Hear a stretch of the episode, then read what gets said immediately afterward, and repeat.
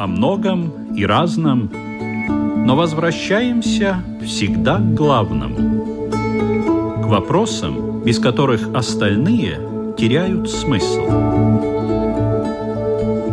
Беседы о главном на Латвийском радио 4.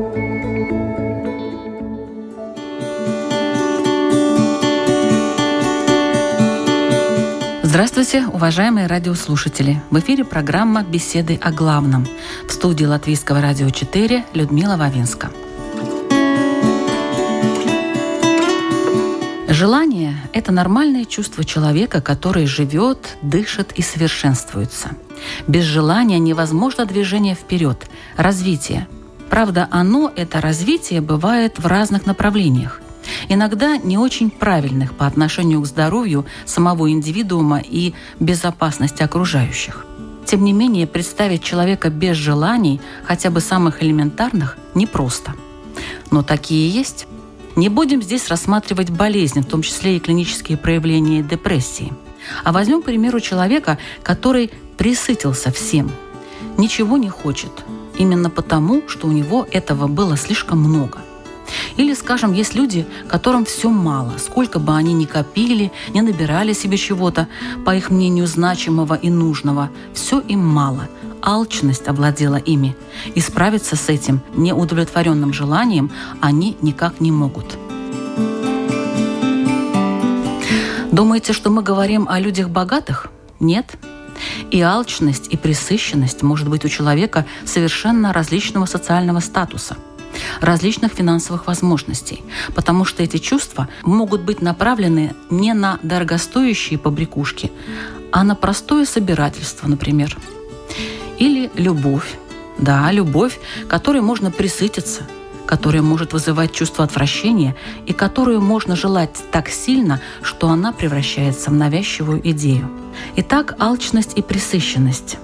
Сегодня они в центре внимания программы «Беседы о главном». Я пригласила для участия в обсуждении равина Ильеху Крумера.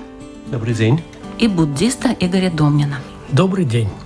Давайте узнаем, можно ли и как управлять нашими желаниями. И мы начинаем.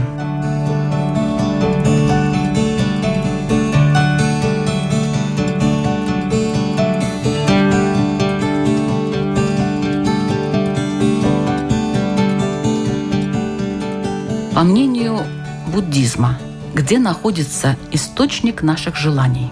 Желание – это одно из основных мировоззренческих понятий буддизма. Это очень важное понятие для того, чтобы определять понимание, что такое счастье и что такое страдание. Прямой ответ на ваш вопрос, где коренится желание, желание коренится в неведении. Мы не ведаем, что любое желание – приводит к страданию. Потому что мы живем в двух мирах. Мы живем в миру материальном, и мы живем в миру духовном. И если мы возьмем материальный мир, то для достижения каких-то успехов нам нужно иметь желание. Мы хотим чего-то достичь. И тогда мы достигаем каких-то материальных вещей. Благополучие, материальное благополучие. Мы можем там что-то реализовать в материальном мире. Но если мы хотим достичь счастья, то счастье не относится к материальному миру. В духовном мире другие законы. В нем законы отказа. И тогда мы понимаем, что отказ от желания приводит к счастью. А в иудаизме есть такое понятие об источнике желаний? Наверное, нужно сказать, что у желаний бывают разные источники. И с точки зрения иудаизма, как я это понимаю, желания, они, в принципе, бывают не только материальные, духовные желания, стремление к духовному развитию, стремление к познанию, стремление к доброте, к тому, чтобы делать добро. Это тоже желание. И, в принципе, желание — это такой конечно, основной источник человеческой проблематики, потому что именно так наши мудрецы объясняют, что, собственно говоря, произошло с человеком, с Адамом, когда он съел плод дерева познания добра и зла, что представления о добре и зле и как бы желания добра и зла в человеке, они перемешались. И то, что до того для него было очевидно, что эта вещь, допустим, приводит к каким-то неприятностям, ее хотеть не стоит, внезапно какие-то ее привлекательные стороны стали для человека причиной игнорировать негативные аспекты этих вещей. Но по своей сути желание — это очень хорошая вещь в иудаизме, потому что без желания, собственно говоря, нет движения вперед. И несмотря на то, что желание — это, конечно, вещь всегда, даже духовное желание, вещь опасная, часто очень опасная. Тем не менее, вступая в соприкосновение, иногда в конфронтацию с этой опасностью, человек, собственно говоря, и становится человеком. А может ли человек, в принципе, управлять своими желаниями? Ну, хотя бы немножко. Конечно, может. И желание появляется когда? Когда человек не удовлетворен. Поэтому появляется желание. Я не удовлетворен этой ситуацией, и поэтому я что-то хочу или что-то не хочу. Ну, самый простой пример – я хочу шоколадку. И если мы очень внимательно рассмотрим вот эту вот ситуацию, что я хочу шоколадку. Почему я хочу шоколадку? Потому что я хочу не просто есть шоколадку, а я хочу испытать состояние счастья. Может быть, несчастье, там, ну, радости, это ну, точно, мы, наверное. Мы назовем таким простым, общим, потому что от каждого состояния существует свое какое-то состояние. Но общее состояние, оно может обозначаться словом счастье. Желание всегда И... конкретно. Желание Допустим, я не всегда хочу... конкретно. Не всегда конкретно. Да, можно желать просто желание. И я сейчас объясню как. Так вот, когда мы хотим шоколадку, мы хотим не на самом деле шоколадку, мы хотим счастья. Мы хотим достичь состояния счастья. И если мы перевернем эту ситуацию, то почему я хочу счастья? Потому что я в этот момент несчастлив. Я понимаю, что я сейчас несчастлив, я не удовлетворен. Что мне нужно для счастья? Мне нужно съесть шоколадку. Вместо шоколадки мы можем поставить любой абсолютно объект. Это может быть материальный объект, это может быть духовный объект, все что угодно. Но своим желанием я констатирую, что я в этот момент несчастлив. Но, может быть, не так все погранично, как в иудаизме. Это так есть. Почему погранично? Сейчас я объясню еще. И желания бывают грубые желания, когда я просто хочу каких-то таких грубых желаний. Они могут быть абсолютно ну, негативные. То есть я хочу там ограбить кого-то для того, чтобы получить денег и быть счастливым. С одной стороны. С другой стороны, я хочу достичь духовного просветления для того, чтобы стать счастливым. Кстати, вот желание совершенно да, духовное, конечно, на да, самом конечно. деле, а поэтому... не отсутствие желания. Нет. Дело в том, что я достигаю духовного просветления, это все равно желание. И поэтому желания могут быть грубые, бывают и тонкие желания, но принципиально они все равно желания. Отчасти я согласен с Игорем. Единственное, что я немножко переформулировал бы, наверное, эти вещи то, что у человека есть какое-то желание, само по себе, разумеется, на что-то указывает. Я бы не сказал, не сформулировал, точнее, это так, что он несчастлив, я бы сформулировал это так, что он несовершенен. То есть желание указывает на то, что в человеке есть некое несовершенство. И вот это вот, скажем, состояние несовершенства в человеке, оно уникально в нем относительно всех остальных существ в мире. Что живых существ, животных или растений, что и, как мы верим в иудаизме, духовных существ, если так можно выразиться, там, ангелов и так далее. У всех остальных существ есть какая-то конкретная форма. И когда они находятся в границах этой формы, они являются совершенными. В отличие от этого человек, его свойство в том, чтобы все время перерастать ту форму, которую он имеет. И поэтому нельзя сказать, что в иудаизме желание — это поскольку они указывают на его несовершенство, это однозначно плохо. То есть, наоборот, в тот момент, когда человек достигает некого совершенства в той форме, в которой он находится, ему нужно как бы изобретать себе новые желания, чтобы преодолевать эту форму и идти дальше к еще большему совершенству. С другой стороны, нужно сказать, что многие желания, конечно, не ведут человека к совершенству и особенно желания, которые относятся к материальному миру.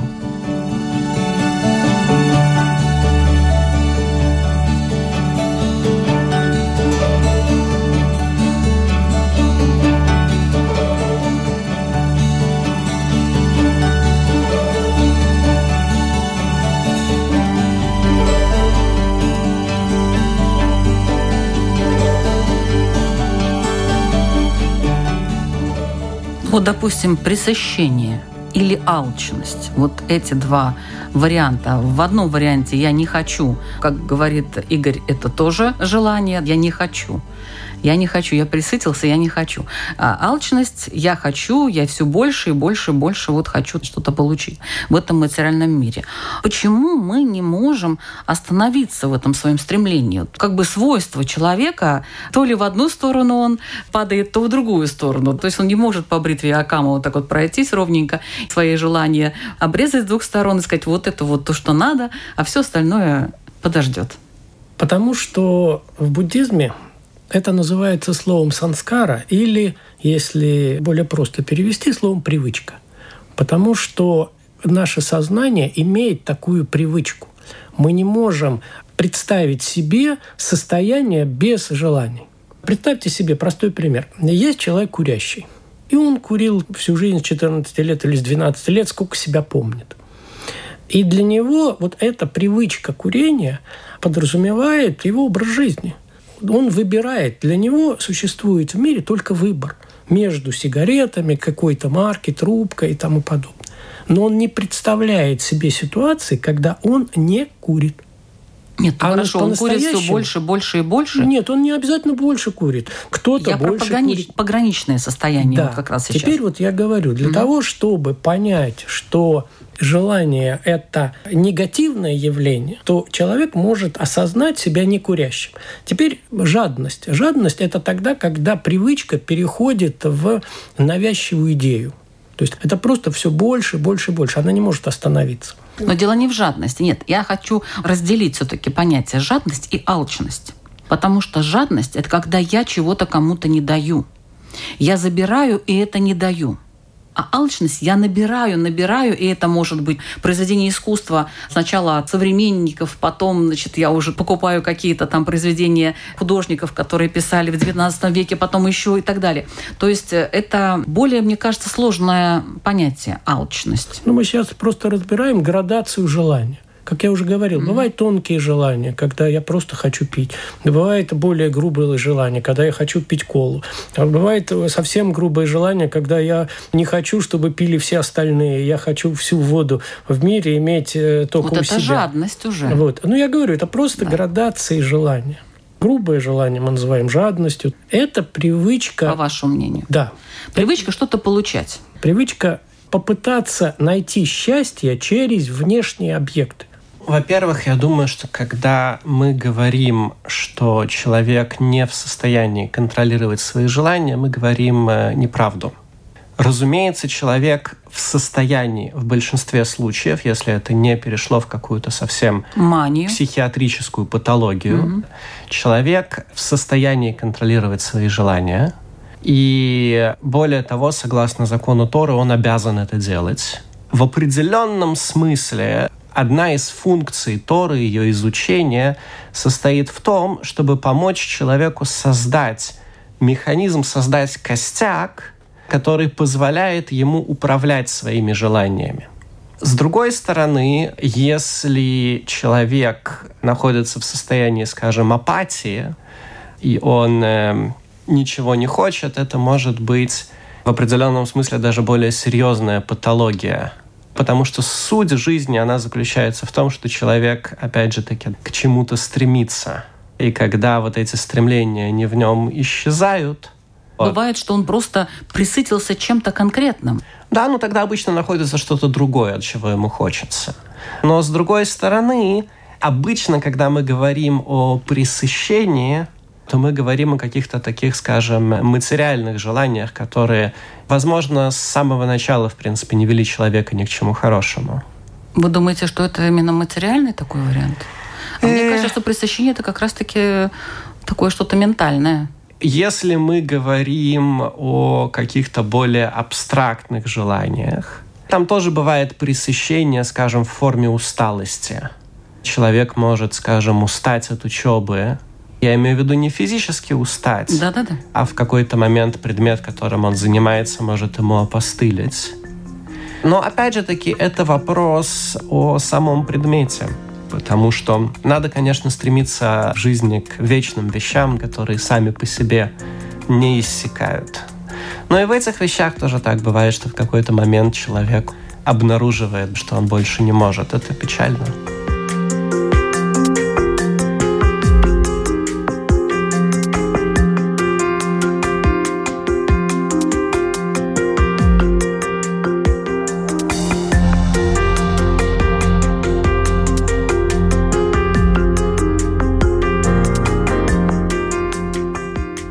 Насколько опасно пресыщение?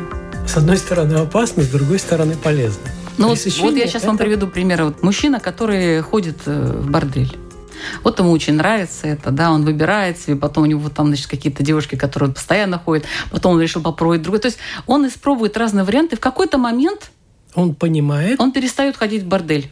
Да. И все говорят, а что случилось вообще? Тебе же так нравилось. Знаете, есть выражение из Бориса Годунова «Достиг я высшей власти, а счастья нет в моей измученной душе». Та же самая mm. ситуация. Человек ходит в бордель для чего? Для того, чтобы получить состояние счастья. Он раз пришел, не получается. Два пришел, не получается. А может, получается? Ну, получается, но в следующий раз он, он хочет еще лучше, там все. И в конце концов он понимает, что это бессмысленно, что он не может получить того, что он хочет. И тогда происходит разочарование. И, с одной стороны, это разочарование вводит человека в депрессию, потому что он делал, делал, делал, а ничего не получил, результата нет.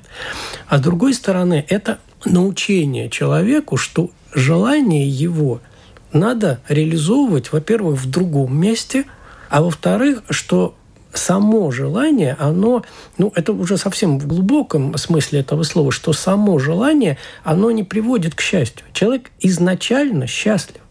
Если мы войдем в изначальное состояние человека, то он изначально счастлив. А он не понимает этого и ищет какое-то другое счастье. Может быть, там какая-то первоначальная ошибка, скажем, вот именно если брать пресыщение. То есть в самом начале человек ошибся, он сделал что-то не так. Можно сказать, что в самом начале человек искал в этой вещи чего-то другое.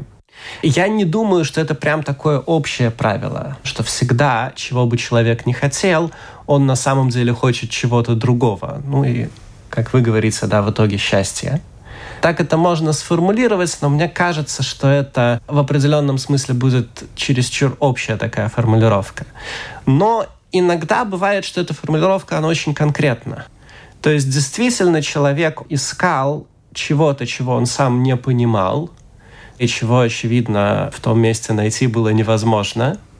Поэтому в какой-то момент наступает отчаяние. Вот, допустим, человек учится, ему нравится учиться, эта наука ему очень нравится. Он учится, он получает степень магистра, потом кандидата наук, доктор, он преподает, в какой-то момент пустота в душе. То есть вроде бы он этим занимался, но наступает такой момент, когда, может быть, он все уже освоил, и что бы он ни читал дальше, он понимает, что все это уже было. Может быть, это так. А может быть, что-то другое. Я буду говорить о том, что я, скажем, имел возможность наблюдать, допустим, относительно изучения Торы. Часто бывает так, что человек, когда он начинает учиться, иногда не понимая, иногда и осознавая это, он, в принципе, стремится к чему-то внешнему, что Тора ему может дать. Иногда бывает так, что он стремится к тому, чтобы просто быть в хорошей теплой компании. Или ему приятно, что, не знаю, там кто-то с ним возится, например.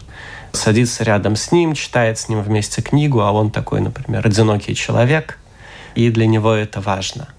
Иногда бывает так, что он ищет какого-то общественного признания.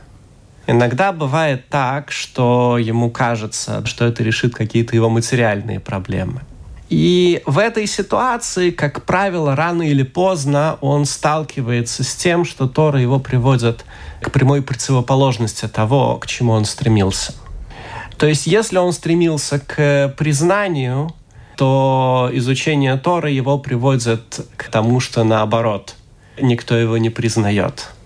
Оказывается, что, допустим, э, те люди, на которых он хотел произвести впечатление, на них это впечатление не производят – а кроме того, может так получиться, что достичь тех высот, которых он хотел достичь, ему просто не судьба по его способностям, скажем так.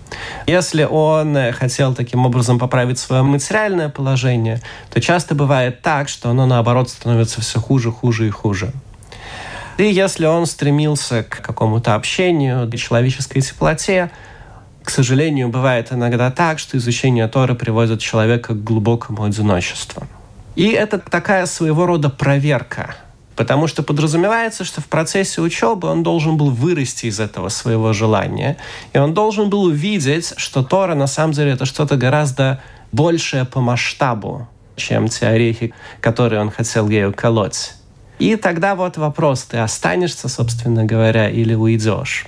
Бывает по-другому. Изучение Талмуда, особенно углубленное изучение, оно требует от человека очень большого количества душевных сил, концентрации, способности долго работать. То есть бывает, что ты берешься за какую-то проблему, ты хочешь ее разобрать, и за ней тянется другая и третья. И в какой-то момент, через месяц этих изысканий, когда ты понимаешь, что ты накопал там на полкомнаты материала, а у тебя просто нет сил его связать вместе.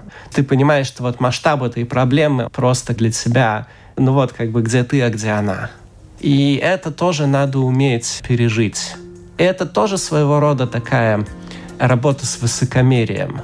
Уметь смириться с тем, допустим, что сейчас это тебе не по силам, и найти в себе смелость пойти дальше. И может так оказаться, что через какое-то количество времени ты снова сталкиваешься с этой проблемой, она тебе совсем не кажется такой неподъемной, как это было пару лет тому обратно.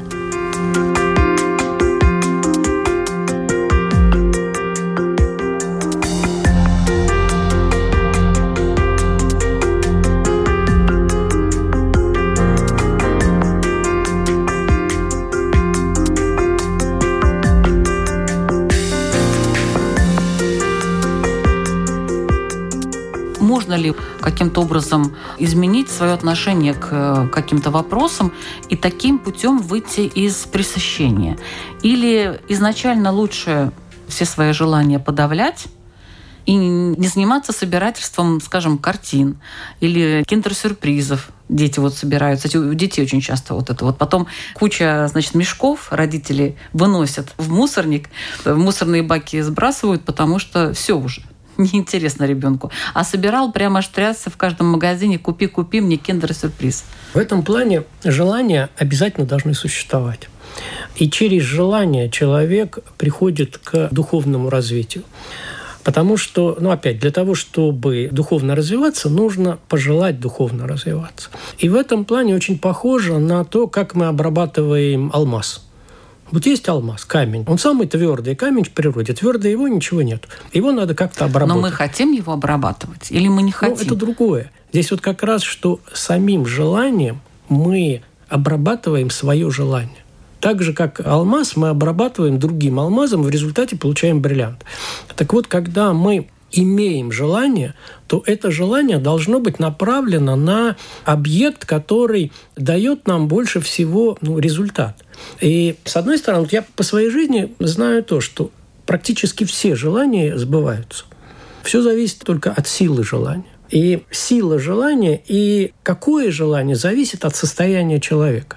И от него нельзя отказаться от этого желания. Ну, представим себе, ребенок в детском саду играет, и он играет в машинки. И тут ему мы будем рассказывать, что а давай ты вот теперь откажись от этих машинок, вот ему хотелось машинку, а теперь ты вот давайте мы ему объясним, что это только игрушка, что ее надо выбросить, что это все. Это невозможно, потому что внешне он будет играть в то, что ему не нравятся эти игрушки, но внутренне он это не переживает живет. От желания нельзя отказаться, потому что нежелание – это точно такое же желание. То есть я желаю не иметь. И поэтому желание нужно прожить. из него надо вырасти, надо развить свое сознание до тех пор, пока нам это желание станет просто ненужным. Так же, как ребенок вырастает из игрушек. Сначала ребенок вырастает из маленьких игрушек и начинает играть в большие игрушки. Большие игрушки какие? Маленькие машинки были, потом большие машинки. Девочки играли в дочки матери, потом начинают играть в семьи. А потом люди перерастают это. И потом он говорит, я всю жизнь хотел купить там себе вот этот вот автомобиль какой-то спортивный, вот супер люкс, там все. А потом, когда ты это покупаешь, потом ты это понимаешь, что это просто автомобиль, просто четыре колеса, и только проблем много. И потом ты это проживаешь, и тогда, когда ты прожил эти желания, ты на них смотришь не с точки зрения отказа от желаний, а с точки зрения того, что это просто мне не нужно. И вот когда ты идешь к этому, тогда приходит состояние, не нужно много, не нужно вообще ничего. И приходит отказ от желаний как принципиального образа жизни. Ну хорошо, когда можно вот так осуществить свое желание, майбах купить, а потом подумать, ай, ну зачем он мне? И в этом плане очень, кстати сказать... Не всегда же это сделать можно, правда? Да, это большая проблема именно духовных людей, именно восточный практик. Очень часто в восточные практики люди идут не от того, что они хотят достичь духовности, а от того, что они не умеют утвердиться в этом мире, а так говорит, о, откажись от желаний. Очень хорошо, поэтому не надо работать, не надо реализовывать свою мечту, строить дома, там, семью и тому подобное. Это же трудно. Это ж тяжело. Прожить желание – это тяжело. Гораздо проще сказать, а мне это не надо. Лиса и виноград знаменитые. Когда говорится, что виноград все равно кислый, если я его не достал. И поэтому это такая вещь очень сложная.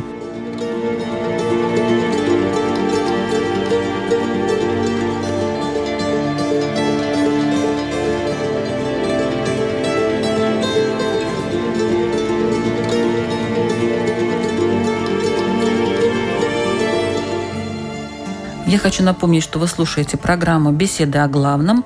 Сегодня мы обсуждаем тему «Пресыщение и алчность.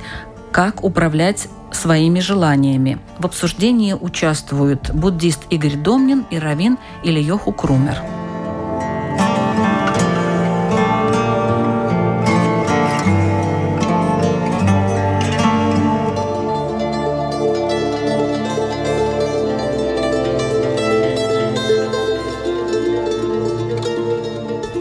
Пресыщение. Вот в чем опасность пресыщения для души? Опять же, через желание, через стремление к э, их исполнению человек развивается.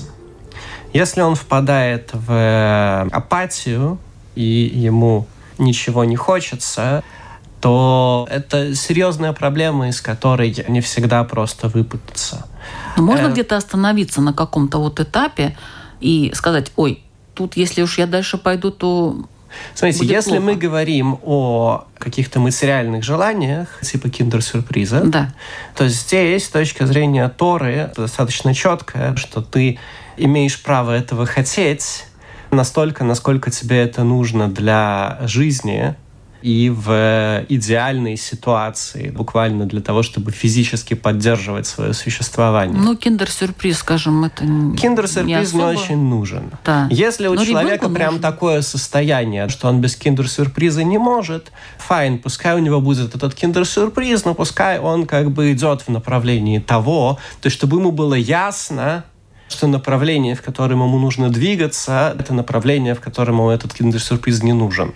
Маленькому не объяснишь, но киндер-сюрприз Ну, у нас вариант как бы такой абстрактный для Вот. всех. Маленькому тоже что-то можно объяснить. На самом деле маленькие дети не всегда удачно, но всегда буквально с большим удовольствием копируют желания своих родителей. Но киндер-сюрприз – это не только проблема детей, да, это проблема и взрослых тоже. И на сегодняшний день большая часть э, вещей материальных, к которым люди стремятся, они имеют вот именно такой характер киндер-сюрприза. То есть от нового айфона до новой машины, до новой квартиры. И фактически получается, что время своей жизни человек тратит на какие-то такие вещи, которые, в принципе, в горниле его жизни сгорают без какого-то следа. На самом деле это большой-большой позор для человека, который должен быть таким вот как бы суперсуществом, которое ногами стоит на земле, а макушка упирается в небеса, а он вместо этого играет в машинке. И не всегда просто от этих желаний отказаться, но, по крайней мере, хорошо, чтобы человек понимал, что цель, она где-то вот в том направлении. Здесь все зависит от того, что человек думает, что через внешний мир он может получить внутреннее состояние счастья. То есть человек пытается внешними действиями, внешними объектами достичь внутреннего состояния. И он пытается сделать вокруг себя безопасно, хорошо, вилла, яхта, в общем, все-все-все-все. А когда он это достигает, понимает, что это не приводит к счастью. А вот знаете, есть еще такой вариант.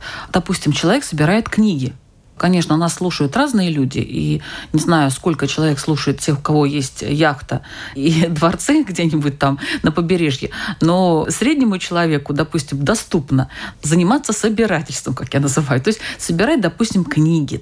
Или, скажем, какая-то женщина, вот она любит ходить по магазинам и покупать себе какие-то вещи. И у нее уже просто в шкаф все не помещается, и она все равно не знает, что ей одеть, и поэтому ей как бы надо опять идти в магазин. То есть это пресыщение, которое на что влияет? Дело в том, что здесь есть две вещи. Первое – собирательство как собирательство материальных объектов. То есть человек собирает книги, потому что собирает книги. Ну, он их читает, есть... конечно, иногда. Ну, допустим, мы берем крайний вариант. Он собирает книги для того, чтобы они были. Другой вариант, когда человек собирает книги и читает, и с помощью собирательства книг он развивается.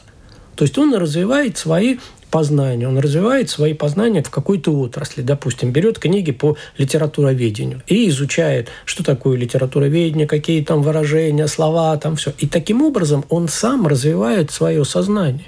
И когда он через вот это собирательство идет, идет, идет, идет, очень хорошо, на самом деле, он развивает свое сознание.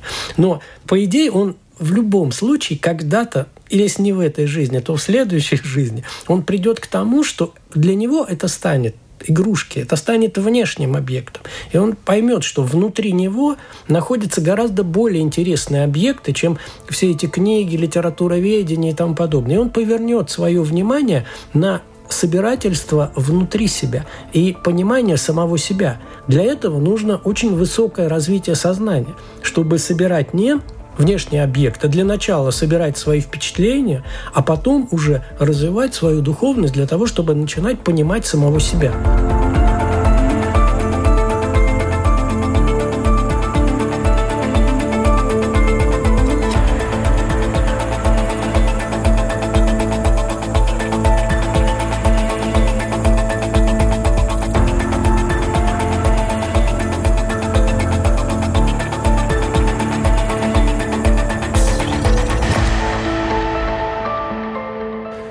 Современный вариант, технологичный вариант собирательства – это количество друзей в социальных сетях. Ведь есть же люди, которые просто собирают. Вот они стремятся. Сначала у них там 10 друзей, потом у них 100, потом у них тысяча, потом у них уже три тысячи. Они смотрят, они добавляют, они ищут этих людей, они обижаются, что кто-то отказывает им в этой дружбе. Вот это как объяснить? Тут уже вообще ничего нематериального нету, кажется. Но это нивелирование слова «друг».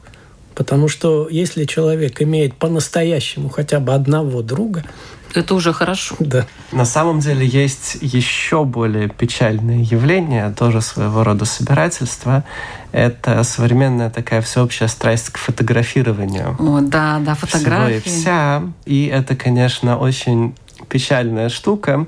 Впервые я это осознал. Была очень интересная история. Я приехал в Москву в Ешиву, в Подмосковье, там такая известная Ешива, Торесхайм. И один из преподавателей, который там работает, такой Равлиаху Тавгер, он, среди прочего, известен тем, что он доказал, что один из моллюсков, которые сегодня, значит, промышляют в Греции, там, на Средиземном море, это тот самый моллюск, из которого в свое время делали синюю краску для талитов во времена храма. И долгое время считалось, что мы не знаем, что это за моллюсок. И он мне рассказывал о том, как у него там, значит, есть маленький заводик в Греции, где этих моллюсков обрабатывают на эту краску. И он рассказывал, как к нему приезжали группы туристов из Америки. И он их, соответственно, вел по этой фабрике и показывал им, значит, что вот, вот так выглядит эта ракушка, вот мы ее, значит, можем разбить, посмотреть, где из нее вытекает эти вот чернила, и говорит, что они вытаскивали свои фотоаппараты и начинали фотографировать не глядя.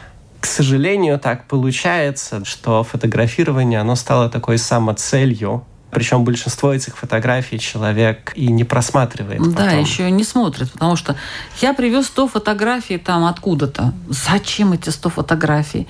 На одном месте 10 фотографий. Что это было? Зачем это нужно? Мне кажется, бессмысленное какое-то занятие. Но, к сожалению, абсолютно ничего невозможно с этим сделать. Просто ничего. Ну, это опять привычность, это просто занятие, привычность привычка. поведения. Привычка, это просто привычка. привычка что-то делать. Привычка постоянно что-то делать. Вот в этом плане очень интересная ситуация, когда у нас проходят ретриты. В ретрите достаточно обыкновенное явление, когда нужно просидеть и промедитировать неподвижно полчаса. Всего 30 минут посидеть неподвижно. Но Причем в достаточно удобной позе. Ну, сложно это, скажите. Оказывается, что это невозможно. По поводу того, что мы говорим, что мы можем управлять своими желаниями. С физиологической точки зрения никаких проблем нет полчаса посидеть. И более того, люди сидят полчаса. Дома у себя перед телевизором сидят полчаса абсолютно Даже не полчаса, а больше могут да. сидеть. И когда приходят, особенно это заметно, на концерт классической музыки. Он достаточно долго длится. Люди все вежливые, культурные, сидят, не двигаются, все нормально. Но когда нужно посидеть, контролировать себя и управлять своими желаниями, то оказывается, что это невозможно что это, ну, во всяком случае, очень и очень и очень трудно. Даже элементарные вещи. А если мы говорим о привычках там, фотографирования, или привычке еде, или привычке какие-то другие самые элементарные, то управлять ими очень трудно.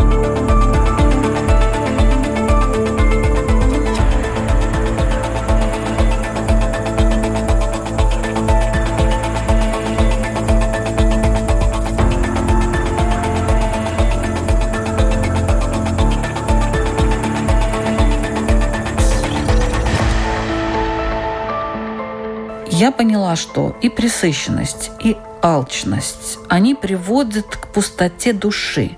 А можно ли наполнить пустую душу? И в чьей это власти?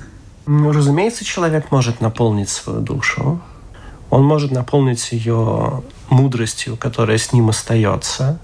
Он может наполнить ее добрыми делами, которые он делает. Он может в конце концов наполнить ее самой душой, то есть посредством того, что он работает над собой и он развивается, то его душа становится сложнее, богаче, выше. Есть такая идея в иудаизме, что у человека есть много уровней души, и большинство, как бы большая часть высоты этого столба, который над ним находится, человек с ним никогда, в принципе, не вступает в соприкосновение. И вот его душа может тянуться вверх и прикасаться к этой ошеломляющей высоте, которая над ним находится. Конечно, можно. Я думаю, что очень часто вот эта вот темная ночь души – это предвестник того, что человек начинает развиваться духовно.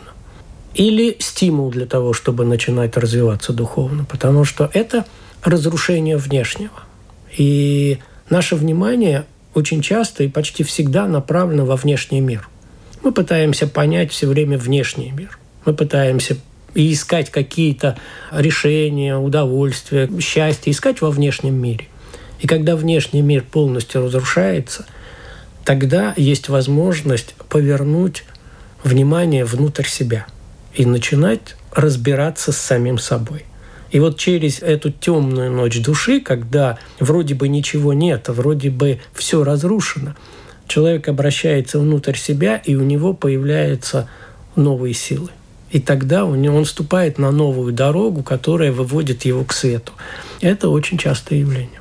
Как уберечь душу от излишеств? И как соблюдать меру? Очень сложный вопрос, потому что тот человек, который убедит себя, и сможет соблюдать меру, он станет Буддой. Потому что Будда – это и есть серединный путь. То есть нельзя не слишком много, нельзя не слишком мало.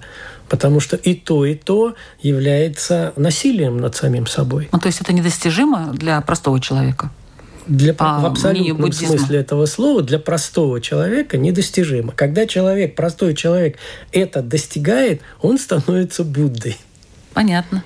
В иудаизме если человек ставит себе такую цель, как правило, мы такую цель себе ставим достаточно редко. Интересней фотографировать все на своем пути, чем задумываться о том, зачем я это делаю. Или, скажем, то во мне, что тянет меня все фотографировать, это мой друг, или, может быть, не совсем так. Но если человек, его серьезно интересует, где эта мера находится, и ему серьезно интересно оказаться там, где она находится, то все в его руках, почему нет? То есть это возможно? Это необходимо, я не знаю насчет возможно, да, но необходимо однозначно. Ну, вообще весь буддизм – это и есть набор методов и техник именно достичь такого состояния.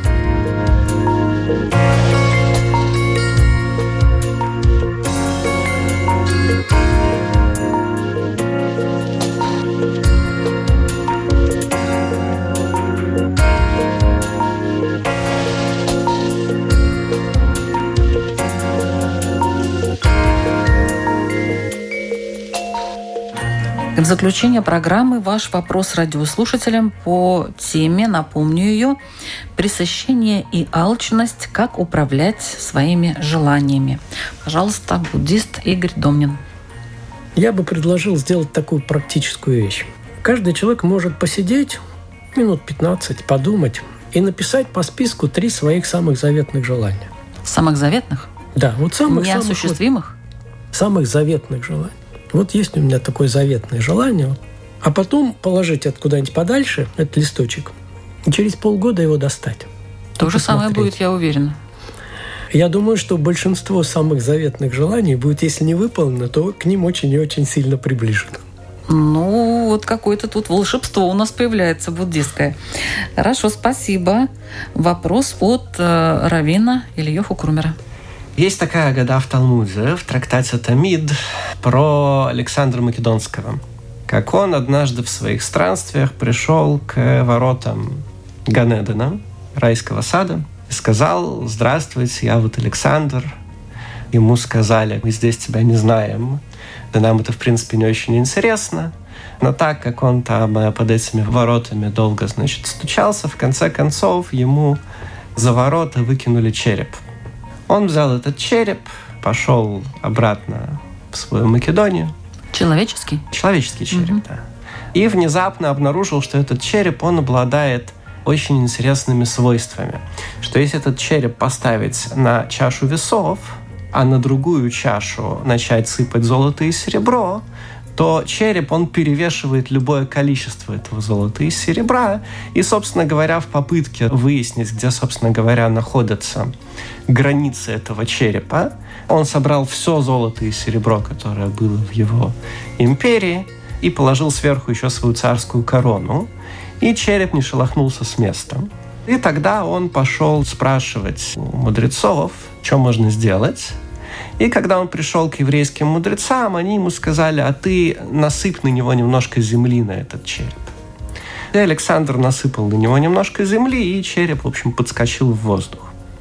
Идея такая, что пока у человека открыты глаза, то вроде как этим глазам нет никакого предела, сколько золота и серебра они не видят, все будет не на той чаше весов. Вопрос следующий. Мы обнаруживаем, что это правильно относительно золота и серебра, а относительно каких-то других вещей, которые вроде как не хуже золота и серебра, как, например, мудрость, сострадание, дружелюбие, мы видим, что чаши, они как бы перевешивают очень быстро, и никакой земли никуда сыпать не надо.